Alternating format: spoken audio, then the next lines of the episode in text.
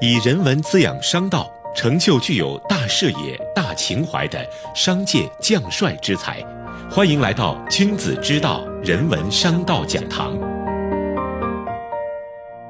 本节目由复旦大学 EMBA 和第一财经广播联合制作播出。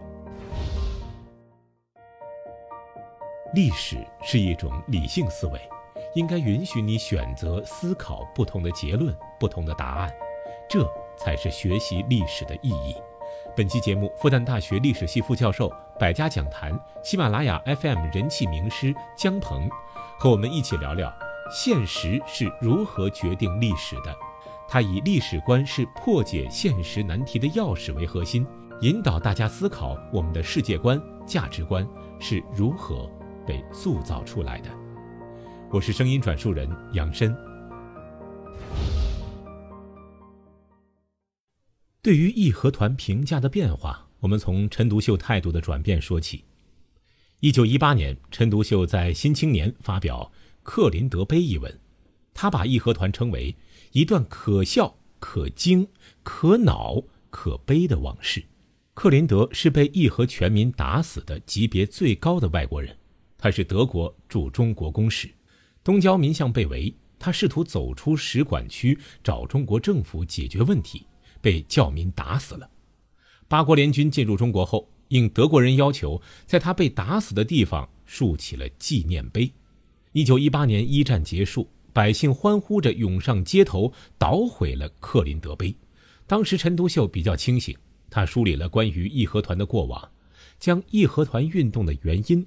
归结为道世儒的影响，这分析不见得是合理的，但对义和团运动能不能真正救国，能不能让中国崛起于东方，是持怀疑态度的。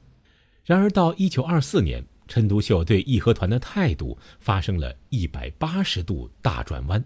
在反帝州期间，陈独秀先后撰写了两篇文章，发表在《向导》和《新青年》上。一改之前看待义和团的态度，他说：“义和团之蔑视条约、排斥外力外货及基督教排斥二毛子帝国主义者之走狗，都无可非难；信托神力、排斥科学与西洋文化，自然是他的缺点。但这些本来是落后的农业社会的缺点，不能拿这些特别非难。”这个阶段，陈独秀认为，义和团虽有不文明的一面。但他更强调义和团运动作为爱国反帝运动的正面价值，认为其重要性不亚于辛亥革命，并把义和团和戊戌变法、辛亥革命、五四运动相提并论，作为小资产阶级革命的四个阶段。发现了吗？大家非常熟悉的中国近代史叙述思路，在陈独秀的文章中已具雏形。各位在中学历史课堂上学到的就是这个讲述路数。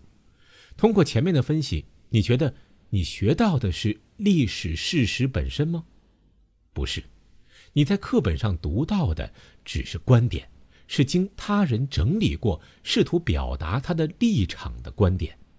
上面那些关于义和团屠杀同胞的暴行，你在课本上是看不到的。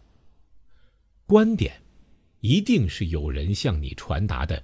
对于历史的判断，柯文在《历史三调》里评价说：“陈独秀的目的不在于还原历史事件的真相，以使人更好了解历史，而在于利用评论历史事件的文章，改变当时知识界同仁的观点。”同时期的蔡和森则是把义和团的意义提得更高，他认为。辛亥革命表面上比义和团进步了一些，实际上辛亥革命是失败的，远不如义和团意义重大。假设义和团当时具有反帝国主义正纲，它不是愚昧反科学的，是可以领导中国国民革命成功的。在这里，义和团变成一个符号，叫做反帝，有这面大旗在前，所有的暴行都可以被理解、被宽恕。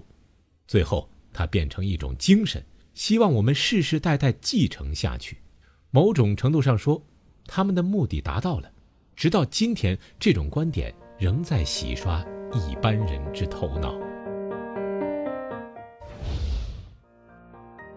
好以上就是复旦大学历史系副教授百家讲坛喜马拉雅 fm 人气名师姜鹏的分享。现实是如何决定历史的？商道人文融会贯通。感谢收听《君子之道》复旦大学 EMBA 人文商道讲堂，我们下期再见。